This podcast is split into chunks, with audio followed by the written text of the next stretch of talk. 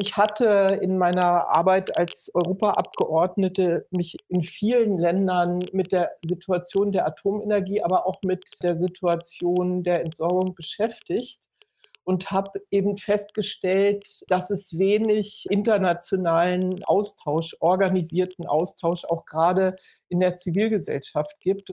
Rebecca Harms, Atomkraftgegnerin der ersten Stunde aus dem Wendland. Ich finde, dass der Erfahrungsaustausch von denjenigen Menschen, die vor 40 Jahren schon damit angefangen haben, sich mit der Thematik zu beschäftigen, wichtig ist, dass dann auch die Erfahrung dann auch an die Jüngeren dann noch weitergegeben wird. Denn klar, die Atommüllendlagerung ist ja auch ein Generationenprojekt, die mit unserer Generation ja auch nicht aufhören wird. Die werden wir dann höchstwahrscheinlich dann auch unserer nächsten Generation auch noch weitergeben müssen. Jonas Youssef, Umweltaktivist der jüngsten Generation bei der BUND-Jugend. Irgendwo muss das Zeugs ja hin. Wie viel Atommüll gibt es weltweit? Was passiert damit? Ein Podcast der Stiftung Leben und Umwelt. Er fällt bei der Produktion von Strom in Atomkraftwerken an, er ist schwer zu entsorgen und er gibt hunderttausende Jahre giftige Strahlen ab, Atommüll. Wo er am Ende dauerhaft und sicher verwahrt werden könnte, wird für den deutschen Atommüll derzeit in einem aufwendigen Prozess untersucht. Mit einer dreiteiligen Podcast-Serie zur Endlagersuche wollen wir die Akteure und Herausforderungen dieses Prozesses vorstellen und dazu anregen, sich aktiv mit dem Thema zu beschäftigen. Dazu begrüße ich Sie und euch ganz herzlich. Mein Name ist Agnes Bürich. Ich arbeite als Hörfunkjournalistin in Hannover und habe mich heute mit zwei Niedersachsen verabredet, um über Atommüll zu sprechen.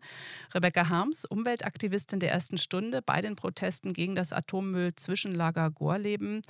Sie sind vor 40 Jahren daran gegangen, sich einzumischen, waren dann bis 2019 für die Grünen im Europaparlament. Ich begrüße Sie im Wendland. Ja, guten Tag. Und Jonas Youssef, er studiert Energie- und Umwelttechnik an der TU Hamburg und ist seit dem Herbst im Landesvorstand Niedersachsen der Jugendorganisation des BUND engagiert. Herzlich willkommen. Vielen Dank, Dankeschön. Ja, bevor wir inhaltlich ins Gespräch kommen, möchte ich mit Ihnen erst einmal persönliche Eindrücke austauschen. Was bedeutet Atommüll für Sie, Frau Harms? Und können Sie sich noch daran erinnern, was Ihnen durch den Kopf ging, als Sie zum ersten Mal mit dem Thema in Berührung kamen? Ich kann mich an die Standortentscheidung Gorleben sehr gut erinnern, weil das ein Tag war, der, glaube ich, mein Leben ziemlich verändert hat.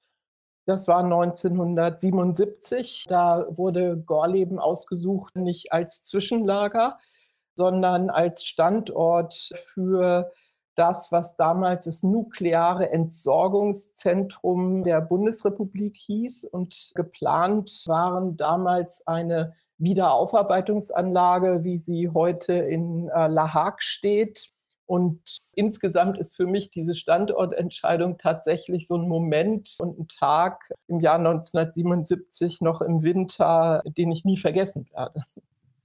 Und ein Tag, der dann das ganze Wendland prägen sollte mit seiner Protestkultur auch und Streitbarkeit. Und das Wendland sehr verändert hat. Jonas Youssef, Sie sind Mitglied eines Arbeitskreises, den es noch nicht so lange gibt, bei der BUND Jugend. Also das ist der Jugendverband der Umweltorganisation BUND zum Thema Energie. Was verbinden Sie denn mit dem Thema Atommüll? Wann sind Sie damit zum ersten Mal in Kontakt gekommen? Soweit ich weiß, gab es in meiner Kindheit dann eine Folge von der Sendung mit der Maus, wo nämlich die Frage gestellt wurde, durch wie viele Türen man insgesamt laufen muss, um innerhalb eines AKWs nun im Inneren des Reaktorbehälters dann auch zu kommen. Und soweit ich das weiß, waren es insgesamt 20 Türen und das war ziemlich spannend, dieser Beitrag. Also so ein Herangang durch die vielen Schranken eigentlich, die zeigen, dass da doch etwas drin ist, was sehr gefährlich ist, oder? Durchaus, ja, auf jeden Fall. Und jetzt sind Sie ja Aktivist beim BUND, bei der BUND Jugend und studieren das auch, das Fach Energie. Wie ist so Ihre letzte Wahrnehmung gewesen? Sie sind ja aktiv auch bei den Fridays for Future Demos gewesen schon und haben mitgemacht, aber wie hat sich das Thema für Sie so in letzter Zeit dargestellt? Es gab dann im letzten Herbst ja auch den Zwischenstandsbericht von der BGE, also der Bundesgesellschaft für Endlagerung. Und erst da kam mir dann auch die Endlagerung bei uns selber dann auch nochmal richtig an, jedenfalls von meiner Seite aus. In der Vergangenheit haben wir uns dann nicht so viel richtig mit der Atomentlagerung beschäftigt, sondern dann auch eher primär mit der Klimakrise sowie dann auch mit der Anti-Braunkohlebewegung. Wobei Atommüll hat ja auch mit Energie zu tun und damit ist es demnächst auch wieder stärker im Fokus, nehme ich an. Genau, richtig, ja. Also innerhalb der jüngeren Aktiven, die sich dann auch insbesondere dann in der Energiefrage sich dann auch auseinandergesetzt haben, da war es dann auch innerhalb der Klimakrise und auch innerhalb der Anti-Braunkohlebewegung dann auch ganz stark. Wir wollen ja heute über die Herausforderungen reden, die bei der Endlagersuche in Deutschland bestehen. Da geht es ja um den besten Standort erstmal aus geologischer Sicht, dann um eine verlässliche Finanzierung und nicht zuletzt auch um die Beteiligung der Bevölkerung. Und ein guter Ausgangspunkt dafür sind natürlich Daten. Und im Herbst ähm, ist ja die deutsche Übersetzung des Weltatommüllberichts Fokus Europa veröffentlicht worden. Und den haben Sie initiiert, Frau Harms. Ein internationales Expertinnen-Team analysiert da die zugänglichen Daten aus den genannten Bereichen. Warum haben Sie diesen Bericht angeschoben? Ich habe seit, ich glaube, es war 2006 das erste Mal mit einer Gruppe von Atomexpertinnen den Weltatomindustrie-Statusbericht möglich gemacht. Das ist ein Bericht, der der Herausforderung gerecht werden wollte, dass immer behauptet wird, äh, seit langer Zeit es gebe eine Renaissance der Atomenergie global. Und wir haben seit 2006 jährlich die Fakten auf den Tisch gelegt, wie es wirklich aussieht mit der Entwicklung der Atomenergie. Und inzwischen legt dieser Bericht auch Jahr für Jahr dar, wie die Atomenergie und die Entwicklung der Erneuerbaren im Verhältnis stehen und zeigt, wie die Atomenergie völlig ihre Wettbewerbsfähigkeit äh, verloren hat äh, gegenüber der Entwicklung der Erneuerbaren. Und bei den Vorstellungen dieses Berichtes sind wir immer wieder von denjenigen, die sich dafür weltweit auch wachsend interessiert haben, damit konfrontiert worden, dass es so viele Fragen zum Problem des Atommülls gibt. Und weil dieser Statusbericht zur Entwicklung der Atomindustrie schon so ein kompaktes und großes Werk ist, also ein echtes Nachschlagewerk geworden ist, haben wir uns entschieden, als Freunde hinter dem äh, Bericht, äh, dass wir zu Atommüll einen neuen Bericht, einen zweiten Bericht, sozusagen sowas wie einen kleinen Bruder des Status Reports veröffentlichen wollen. Und ich hatte in meiner Arbeit als Europaabgeordnete mich eben in diesen 15 Jahren, äh, die ich in Brüssel war, in vielen Ländern mit der Situation der Atomenergie, aber auch mit äh, der Situation der Entsorgung beschäftigt und habe eben festgestellt, dass es wenig internationalen äh, Austausch, organisierten Austausch auch gerade in der Zivilgesellschaft gibt und hatte den Eindruck, ich muss mal dafür sorgen, dass die Situation länderübergreifend besser bekannt wird und habe mich dann mit Experten beraten und wir haben festgestellt, dass es wirklich dringend ist, dass wir Informationen zur Entsorgung und zur Endlagervorbereitung in einer vergleichbaren Form zu Ländern, die das Problem haben, verfügbar machen. Und ich glaube, dass uns das jetzt mit diesem Bericht auch äh, ganz gut geglückt ist. Also wer will, kann vergleichbare Informationen aus diesem Weltatommüllbericht bekommen. Die Auseinandersetzung äh, um Atommüll hat für mich ja Mitte der 70er Jahre begonnen in Niedersachsen. Das ist jetzt über 40 Jahre her, weit über 40 Jahre her. Und ich habe halt für mich festgestellt und bin da, glaube ich, auch nicht alleine in dieser Wahrnehmung, dass das schon als eine Generation fast dauert, dieses Unterfangen, ein akzeptables Endlager zu finden und bin zu der Auffassung gekommen, weil ich mich mit unterschiedlichen Verfahren der Suche und der Entscheidungsfindung und der Genehmigung in Ländern der EU beschäftigt habe, dass es auch noch weitere Generationen dauern wird. Und ich habe den Eindruck, dass wir im Moment, was diese Endlagersuche angeht, auch an so einem Punkt sind, wo die ältere Generation dafür sorgen muss, dass ausreichend und qualitativ gute Informationen an die nächste Generation, der das Problem übergeben wird, übergeben werden müssen. Das ist natürlich das Stichwort für Jonas beim BUND. 21 Jahre alt. Ähm, ja, ich finde nämlich auch, dass der Erfahrungsaustausch von denjenigen Menschen, die dann auch vor 40 Jahren dann auch schon damit auch angefangen haben, sich auch mit der Thematik sich auch zu beschäftigen, dass dann auch die Erfahrung dann auch an die Jüngeren dann noch weitergegeben wird. Denn klar, die Atommüllendlagerung und auch noch die Suche danach ist ja auch ein Generationenprojekt, die mit unserer Generation ja auch nicht aufhören wird. Die werden wir dann höchstwahrscheinlich dann auch an unsere nächsten Generationen auch noch weitergeben müssen. Daher sind dann auch die Erfahrungsberichte von Ihnen, zum Beispiel dann auch Frau Harms, auch wunderbar äh, wichtig dabei, ja. Das sind ja sehr unterschiedliche Herangehensweisen. Äh, Frau Harms, Sie sind ja sehr geprägt äh, durch den sehr intensiven Kampf, würde ich jetzt mal sagen, für die äh, Raushaltung der Atommüllbestände in ihrer Region, im Wendland. Das ganze Wendland ist davon geprägt. Wie geht das, das an die neue Generation zu übergeben und zu versuchen, dass es nicht diesen Streit gibt? Äh, natürlich ist es weiterhin ein streitbares Thema, aber können Sie aus Ihrer langen Erfahrung auch da Hilfestellungen für die heutige Generation, die sich damit beschäftigt, weitergeben? Also die Bürgerinitiative, die ich, als ich 20 war, mitgegründet habe, die ähm, hat einerseits natürlich versucht, die Planungen für Gorleben zu verhindern.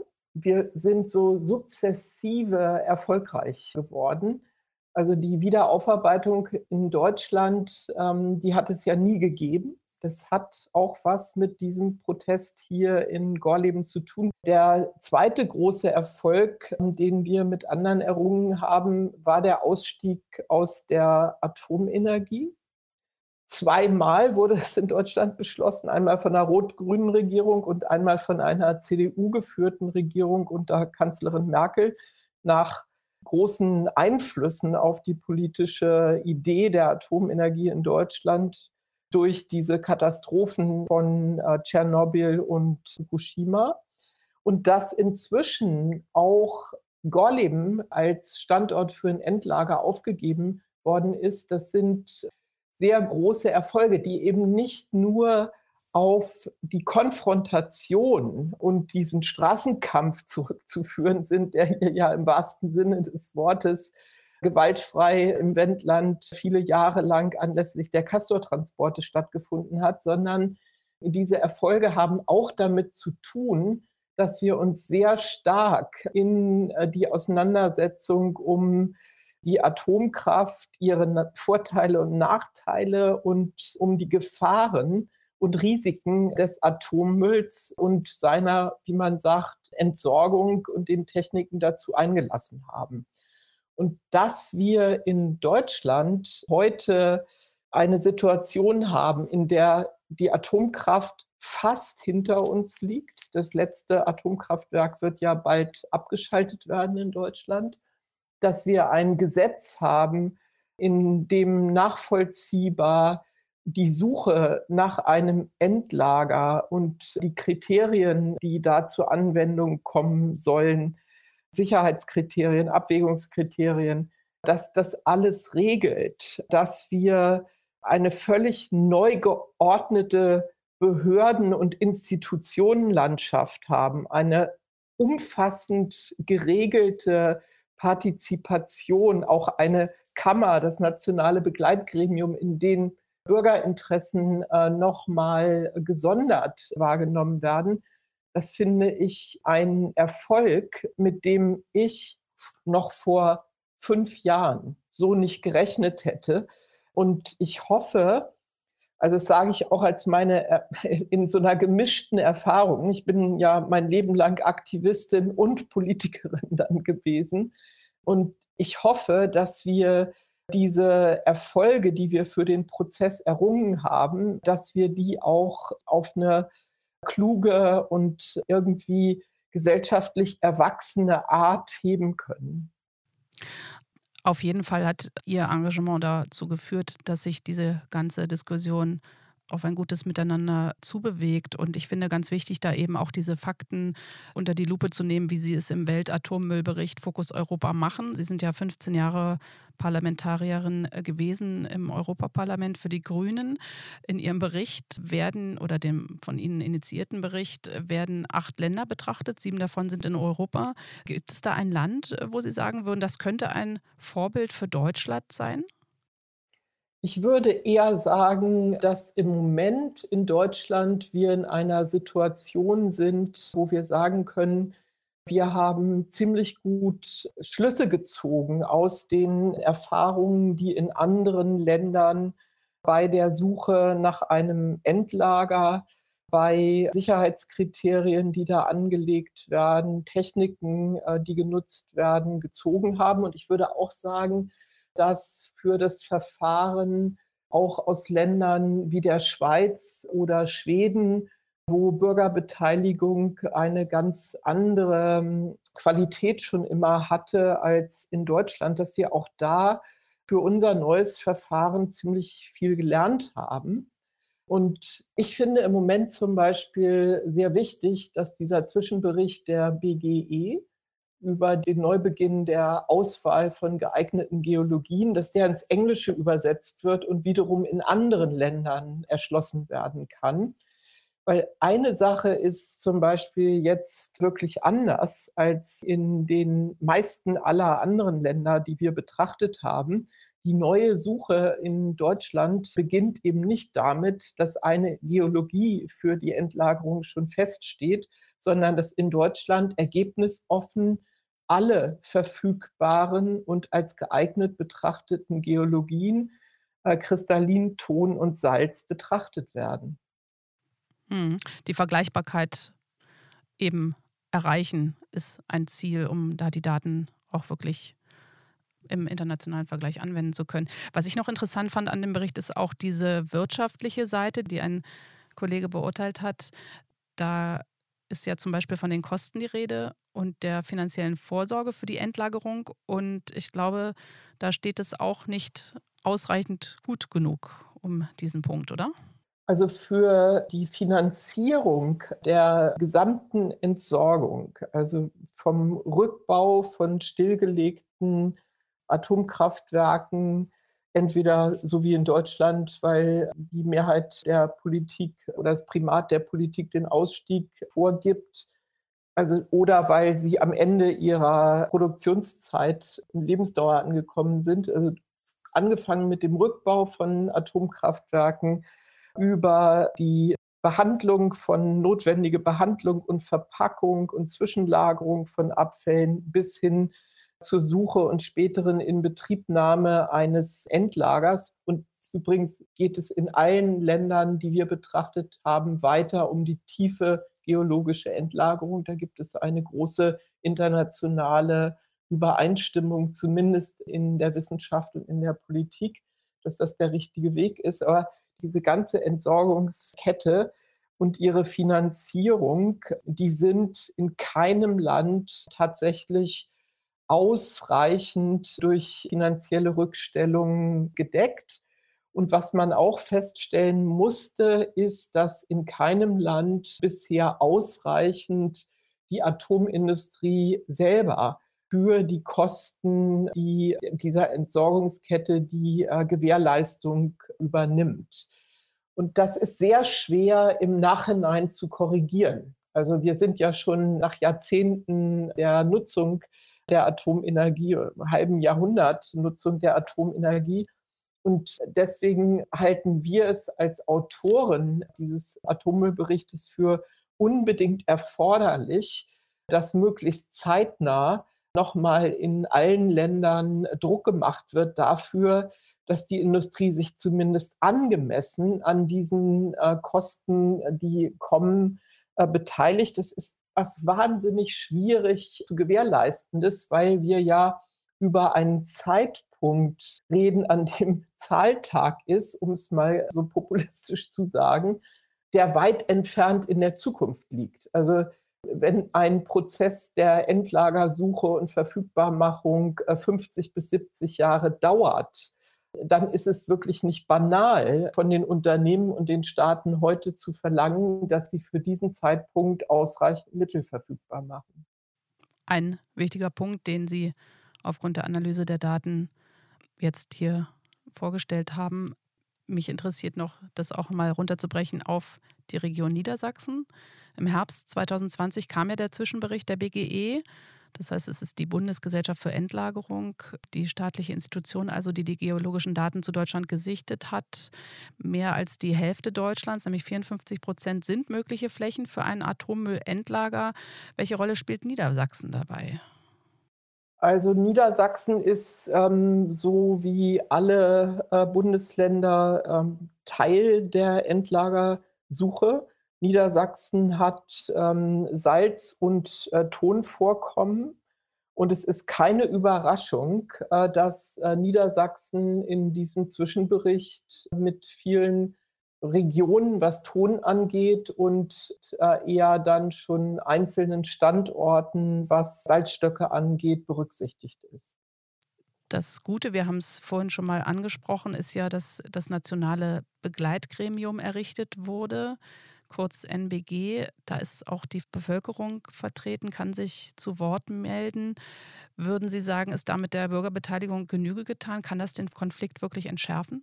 Ich finde das ganz gut, wie sich in letzter Zeit dieses Gremium so aktiviert und auch mit diesem konkreten Schritt der Vorlage des BGE-Berichtes konkrete Möglichkeiten auf greift und so eine Brückenfunktion auch in den weiteren öffentlichen Diskurs ermöglicht. Also die haben, finde ich, jetzt gute Anhörungen gemacht, äh, zum Beispiel zu der Art, wie die BGE Geologien bewertet und als geeignet in den Zwischenbericht aufgenommen hat und lassen Geologen zu Wort kommen, äh, die eben Kritik üben oder Nachbesserungen verlangen. Also es gefällt mir, wie das NBG da jetzt arbeitet. Da muss ich natürlich jetzt gleich die Frage an Jonas Youssef äh, richten. Ähm, wie ist das für Sie als Umweltaktivist heute Wünschen Sie sich da mehr Informationen? Weil es ist ja ein recht anspruchsvolles Verfahren, wo eine Behörde erstmal Daten präsentiert, die dann in noch weiteren Untersuchungen immer feiner analysiert werden und am Ende muss der Bundestag dann entscheiden. Es gibt da viele Akteure, wir haben einige schon genannt, die BGE, die diesen Zwischenbericht jetzt vorgelegt hat. Dann gibt es noch die Bundesaufsicht für die Sicherheit der nuklearen Entsorgung, BASE, die prüft Vorschläge, welche untertägigen Untersuchungen dann gemacht werden. Und es gibt natürlich das NBG, haben wir schon aufgelöst, Nationales Begleitgremium. Das ist ja in sich schon mal ein recht komplexer Vorgang. Ist das bei Ihren Mitstreiterinnen und Mitstreitern so eigentlich bekannt oder wünschen Sie sich da mehr Informationen? Dazu kann ich dann momentan noch weniger was dazu sagen. Das muss ich ja dann noch mit der Gruppe nochmal weiter besprechen. Was ich dann dazu nochmal sagen kann, ist, dass bei der Entscheidungsfindung auch noch der Öffentlichkeit auch noch transparent dargelegt wird, okay gut, auf welchen Informationen und Daten haben wir uns dann nun entschieden, dann dort und dort ähm, Gebiete auszuschließen bzw. hinzuzufügen. Ähm, das muss dann auch noch der Öffentlichkeit transparent auch noch dargelegt werden, damit äh, die breite Bevölkerung auch noch bei diesem Entscheidungsprozess auch noch sehr, sehr gut mitgenommen wird, dass die Bevölkerung weiß, okay, gut, wie sieht es denn momentan aus? Warum ist denn die und die Entscheidung denn auch genau wie und wie gefallen? Welche Gründe gab es denn dazu? Also es gibt wahnsinnig viel Informationen. Die Frage ist, wann sich Leute anfangen, äh, dafür zu interessieren. Und in der Regel fangen Leute äh, erst an, sich für das Thema Atommüll zu interessieren, wenn es sozusagen vor ihrer Haustür, wenn dieser Müll vor ihrer Haustür landet oder landen soll. Und das kann man irgendwie, weil die Menschen so sind, wie sie sind, auch nicht wirklich ändern. Was ich trotzdem zurzeit gut finde, ist, dass sich in dieser Phase des Verfahrens, wo der Zwischenbericht der BGE, also wo das erste Mal in ganz Deutschland geeignete Geologien dargelegt werden, dass sich da doch sehr viele Leute angefangen haben, dafür zu interessieren. Viel mehr, als das jemals vorher der Fall gewesen ist. Und das finde ich ein Fortschritt. Und man merkt jetzt ja auch, dass die Umweltverbände, die Bürgerinitiativen, aber auch Landkreise, Landesregierungen mit ihren geologischen Ämtern und so, dass die in diese neue Debatte einsteigen. Und das ist auch alles richtig und wird gebraucht. Könnte es sein, dass das äh, für Sie, äh, Jonas, auch nochmal so eine Möglichkeit ist, äh, tiefer einzusteigen für Ihre Aktionen? Ja, genau. Da gäbe es dann auch unter anderem dann auch die Möglichkeit, dass wir besonders spannende, aber auch besonders anschauliche Ergebnisse innerhalb des Weltatommüllberichtes dann auch über unsere Social-Media-Plattform dann auch noch verbreiten können. Mit dem Verweis zum Weltatommüllbericht natürlich. Genau. Und würden damit dann auch noch versuchen, das Thema Atommüll und auch deren Endlagerung dann auch in den jüngeren Bevölkerungsgruppen zum Beispiel zu zeigen, dass dann auch noch bewusst wird, wie wichtig das Thema ist und auch noch für welche Herausforderungen der Gesellschaft dann auch noch insgesamt steht, bis das dann auch noch bevorsteht. Aber könnte es Ihnen helfen, äh, sich mal separat mit Frau Harms äh, zu treffen und ähm, zu horchen, welche Tipps sie Ihnen geben kann? Ja, gerne. Ähm, da, ähm, genau, da bin ich dann sehr, sehr, sehr offen und ich bin mir sicher dann auch noch meine eigene Gruppe ebenfalls besonders dann auch die Erfahrungsberichte, die Sie dann uns dann auch noch äh, geben können, diesbezüglich. Wobei jetzt für mich sich das Thema so ganz anders darstellt als äh, viele Jahrzehnte lang, weil es geht jetzt ja nicht mehr so sehr darum, wie früher immer sich über Aktionsformen und Maßnahmen, wie man öffentliche Aufmerksamkeit gewinnen kann, um etwas anzuhalten oder zu beenden, zu verständigen, sondern jetzt geht es ja in dieser Auseinandersetzung um Atommüll, um so eine gemeinsame gesellschaftliche Herausforderung. Wie löst man das denn? Also was müssen wir tun, damit wir eine bessere und vertretbare Lösung hinbekommen? Und da ist mir in den letzten Wochen noch nicht wirklich klar geworden, ob sich alle darüber so im Klaren sind, weil ich manchmal das Gefühl hatte, dass diese alten Konfliktlinien, also die Anti-Atom-Bewegung gegen die Atomindustrie und den Staat dahinter, ob wir uns schon ausreichend von diesen Konfliktlinien die ja nicht mehr da sind in der alten Form, ob wir uns alle schon ausreichend von diesen Konfliktlinien gelöst haben. Das heißt, es würde auch bedeuten, dass Sie etwas von der jetzt aktiven neuen Generation als Anstoß bekommen könnten. Denn die Frage habe ich mir auch gestellt, wie kann man diese Verkrustung auflösen? Wie kann man streiten, aber ohne so harsch werden zu müssen? Wie kann man konstruktiv, zielorientiert streiten? ist das möglich? Ist es möglich, sich da zu ändern? Also ähm, deswegen finde ich ja, dass ähm, dieses plural zusammengesetzte nationale Begleitgremium oder die Fachkonferenz, äh, die von Bürgern, die zu einem ganz großen Teil auch Anti-AKW-Aktivisten gewesen sind, vorbereitet werden, ähm, dass die so wichtig sind. Und wie dieser Beteiligungsprozess auf eine gute Weise weitergeführt werden kann, darum wird es in der nächsten Ausgabe des dreiteiligen Podcasts Atommüll und seine Endlagerung der Stiftung Leben und Umwelt im Frühjahr gehen. Für heute bedanke ich mich bei Rebecca Harms, Grünen-Politikerin und Umweltaktivistin, und Jonas Youssef aus dem Landesvorstand Niedersachsen der BUND-Jugend. Nachzulesen ist der Weltatommüllbericht Fokus Europa auf der Internetseite der Stiftung Leben und Umwelt unter der Adresse www.slu-böll mit oe und doppel-l.de. Danke fürs Zuhören, sagt Agnes Bürich.